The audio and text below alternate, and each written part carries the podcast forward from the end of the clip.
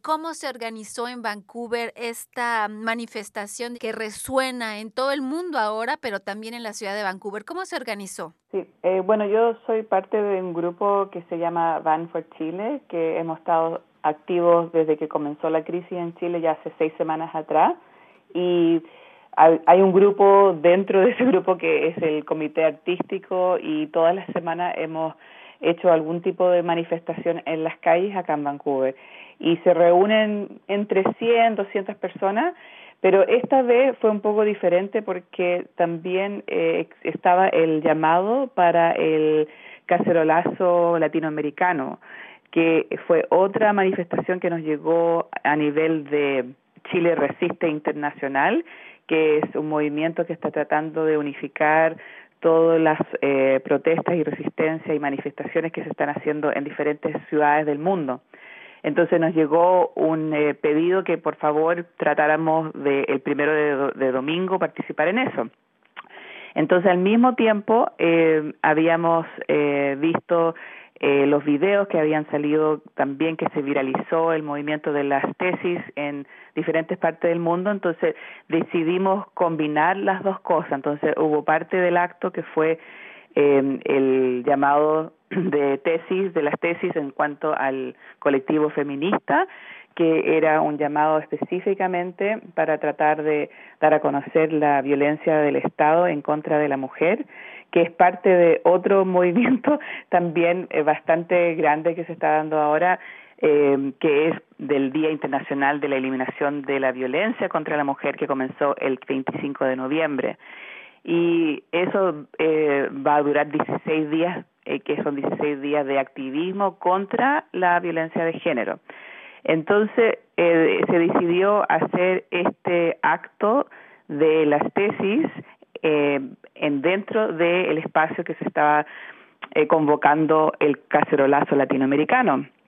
y eso dio eh, algún espacio, se creó un espacio muy lindo porque no fueron solamente mujeres chilenas que participaron, sino que había mujeres de Colombia, de México, de Perú y muchas canadienses también y de otros países. Así que al final se juntó un grupo bastante eh, grande y se hizo el acto adelante de la Galería de Arte, que es un lugar bastante público y visible dentro del centro de la ciudad de Vancouver.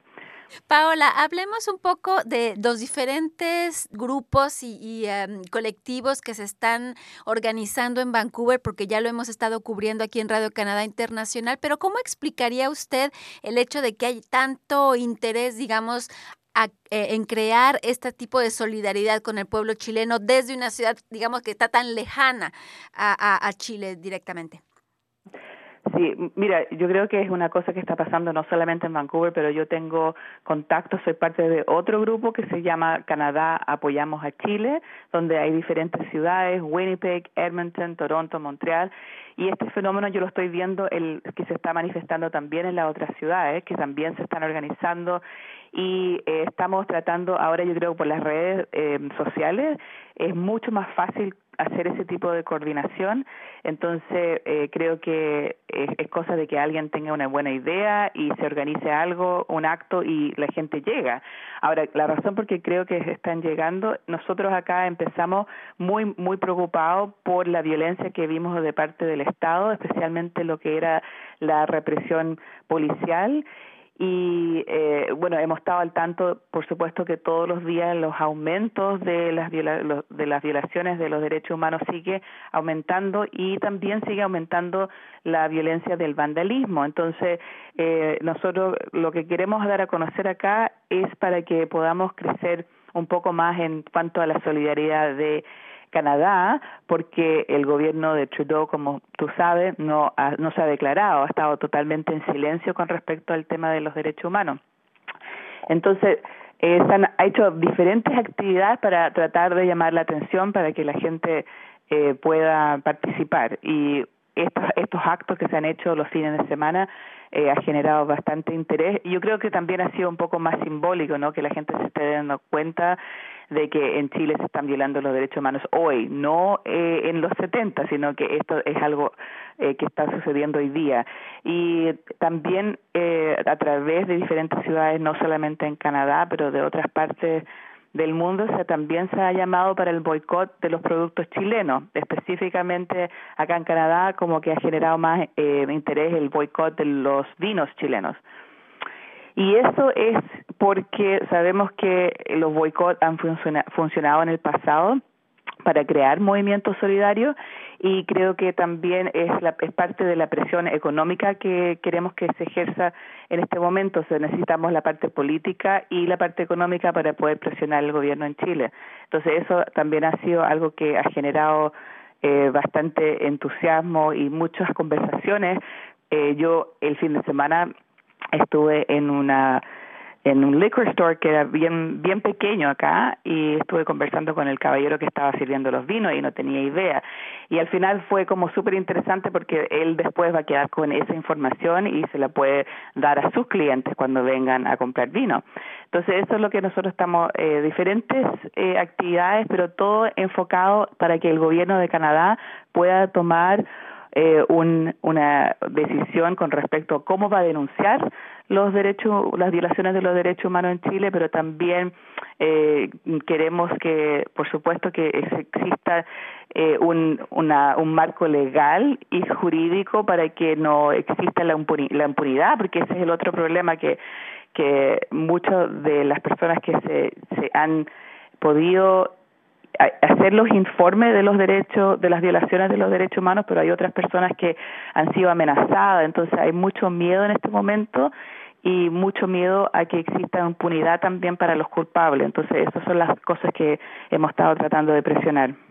Usted nos hablaba de, este movimiento solidario que se está, digamos, eh, creando cada vez más fuerte en, varias ciudades canadienses. Sabemos que Canadá cuenta con una, con una diáspora chilena bastante importante. ¿Cómo podemos, digamos, describir esta diáspora canadiense? ¿Cómo la, cómo la siente usted? Aparte de saber que llegaron en los años 70, la mayoría, y que ahora estamos hablando de una casi una tercera generación que está ya eh, manifestándose en la sociedad canadiense, pero ¿cómo la describiría usted esta, esta diáspora chilena en Canadá?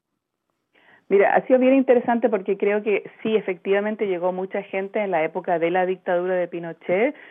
eh, como mi familia, por ejemplo, pero también creo que en este nuevo eh, movimiento de activismo, yo creo que eh, está bien mezclado, es bastante diverso por lo que yo he visto. Hay gente que llegó en esa época que son más de las líneas políticas, de los partidos políticos que, que existían en esa época en Chile, pero también hay muchos jóvenes que llegaron hace cinco años, hace diez años, que vinieron a estudiar acá o vinieron a trabajar con otro tipo de visa, no como, no como refugiados políticos que llegaron muchos anteriormente. Entonces, allí también ahora hay muchos jóvenes que se han venido por un montón de otro tipo de razones que no han sido necesariamente políticas.